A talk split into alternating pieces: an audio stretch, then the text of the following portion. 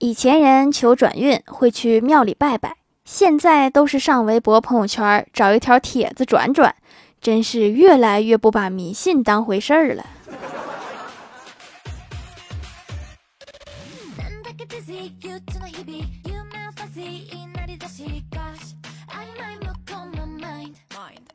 Hello，蜀山的土豆们，这里是甜萌仙侠段子秀《欢乐江湖》，我是你们萌豆萌豆的小薯条。有人说，大部分女孩子学会的第一道菜是可乐鸡翅，还有人说是番茄炒蛋。不过，根据我的观察，应该是油炸平底锅。这道菜让很多女生止步于此。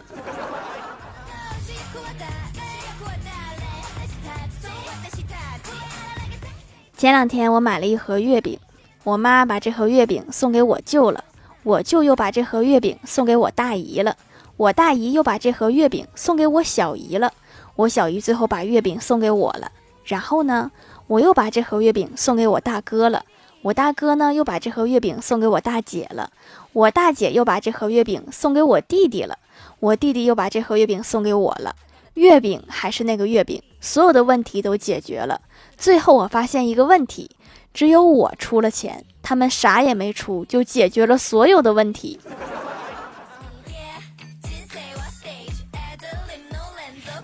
早上坐公交车，一个小男孩问他爸说：“汽车都是烧油的吗？”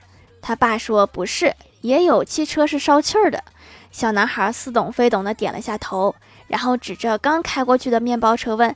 那面包车呢？是烧面包的吗？举一反三不是这么用的。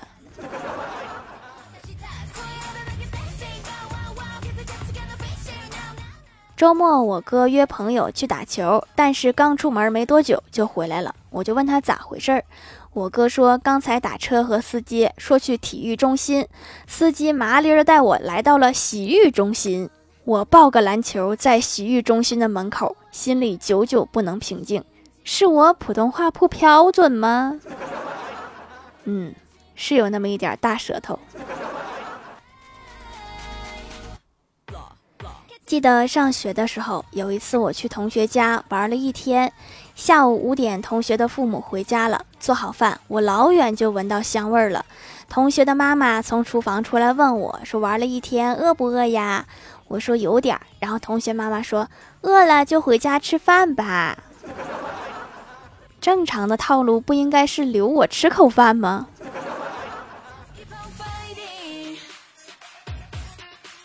我哥在网上买的无线鼠标今天终于到货了，兴冲冲的拿给我老妈看，老妈比我哥还开心。我老妈说无线的好，以后你再玩游戏，我就把你鼠标拿走。人类的悲喜并不相通。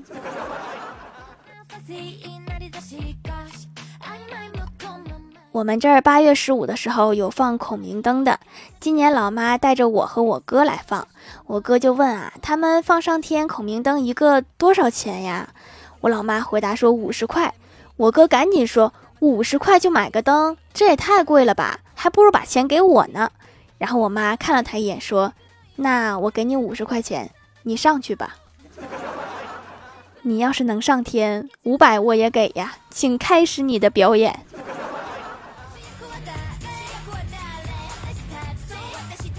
记得郭大侠两口子结婚头两年，马上就到结婚两周年纪念日了。郭大嫂突然问郭大侠说：“人家结婚五十年叫金婚，这结婚两年不知道叫什么婚？”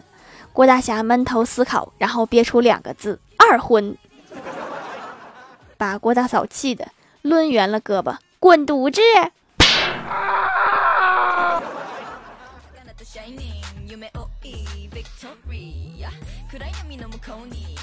郭大嫂正在做饭呢，突然喊郭大侠说：“侠侠，你快过来一下，帮我按按手腕，有点痛。”郭大侠赶紧起身过去按了几下。郭大嫂说：“嗯，这样舒服多啦。”然后郭大侠关心的问：“老婆，你怎么会手腕疼呢？”郭大嫂说：“可能是早上我打你打的太用力啦。”这个理由还不如不说。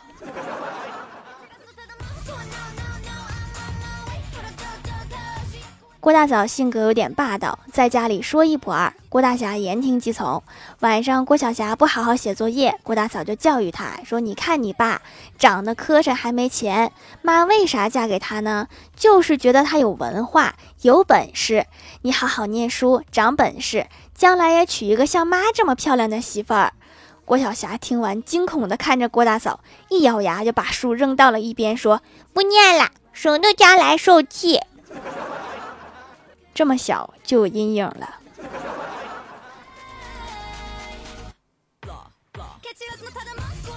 我哥当年快高考的时候无心学习，有一次老爸看到他正在玩手机，就拍着我哥的肩膀说：“你要注意劳逸结合，特别要保护好视力，千万别近视了。”我哥感动的用力点头。只听老爸继续说：“不然以后做泥瓦匠看不清掉线，砌墙都不标准。”老板要扣钱的，工作都给找好了，还是老爸关心你呀。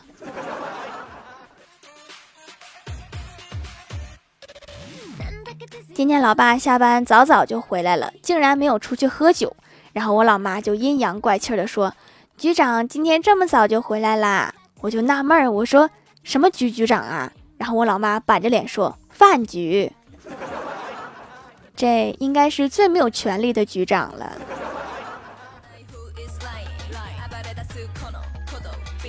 昨天晚上陪老妈去逛街，老妈给老爸买了一件大衣。万年不发朋友圈的老爸晒图写道：“虽然羊毛出在羊身上，但是羊还是很开心。”看来对自己的地位看得很清楚。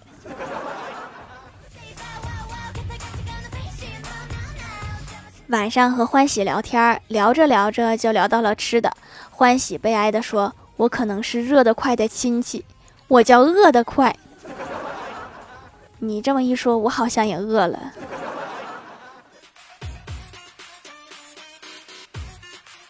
前几天去医院检查，医生正在给病人号脉，然后问一下病人的吸烟史，就说：“大爷，您吸烟吗？”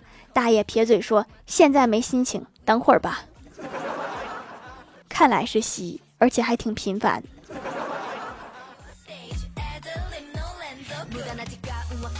嗨，蜀山的土豆们，这里依然是带给你们好心情的欢乐江湖。喜欢这档节目，可以点击左下角的小车车支持一下我，或者某宝搜店铺“蜀山小卖店”支持一下我的店店，还可以在节目下方留言互动，还有机会上节目哦。下面来分享一下听友留言。首先第一位叫做小格子和小金子，他说以前球技很差，总是被朋友骂得哑口无言，生性好强的我躲起来苦练一个月，现在他们已经骂不过我了。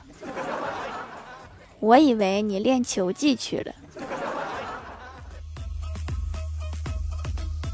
下一位叫做打野啊，头都疼的学神，他说：“众所周知，ATM 机中哗啦啦的声音是录进去的。”（括号确信）那录这个是为了啥呢？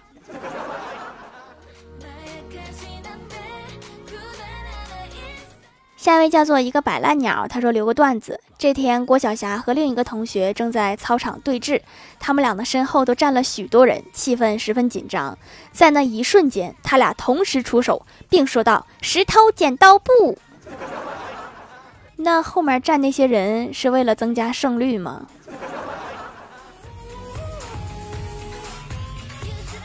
下一位叫做勿忘再旅，他说留条段子：一天，郭大侠感觉后背刺挠，于是对郭大嫂说：“快快快，给我挠挠。”郭大嫂过了一会儿，对郭大侠说：“要不给你后背印张世界地图吧，以后哪儿痒你就说名字即可。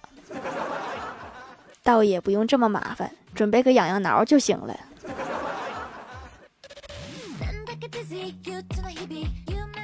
下一位叫做薯条酱，别拖鞋，自己人。他说给条留段子啦。李逍遥第一次和客户吃饭，出门前老板提醒说：“你最好只夹自己前面的菜，切不可伸长筷子，甚至站起来夹自己远离自夹远离自己的菜。记得在客户面前让他们感觉你有素质、有修养。”于是整晚李逍遥只吃他前面的一盘菜，结果大家都在议论。这男的谁呀？跟没吃过肉似的，一盘子肘子全被他吃没了。你们吃这个是不能转桌吗？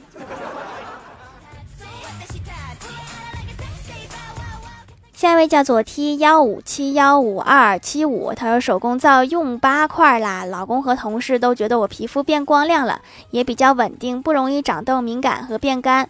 中草药养肤非常靠谱，用起来有回归大自然的感觉，很舒服。最近哈，揭秘食品安全的挺多，还有揭秘护肤品的，我就发现那个乳化剂真是一个好东西，什么都可以乳化一下。现在科技狠活真是太多了。我现在去一趟超市，满脑子都是我一勺三花淡奶，太可怕了。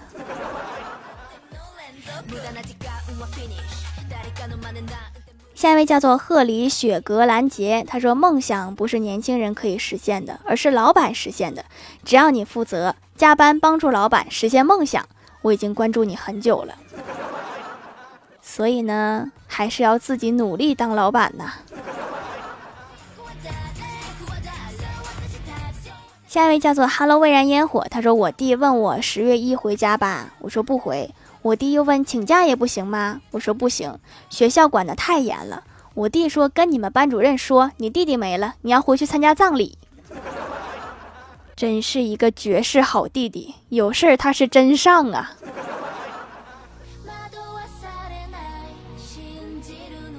下一位叫做我的福气，他说听到一个刚参加完毕业式的幼儿园大班的小男孩兴高采烈地说：“毕业啦，以后不用读书啦。”孩子，你高兴的太早了。下一位叫做打工仔，他说我发现绝对不能和父母抱怨工作，因为父母提出的建议永远只有一个：辞职考公务员儿。那么问题来了，那公务员的子女都抱怨什么呢？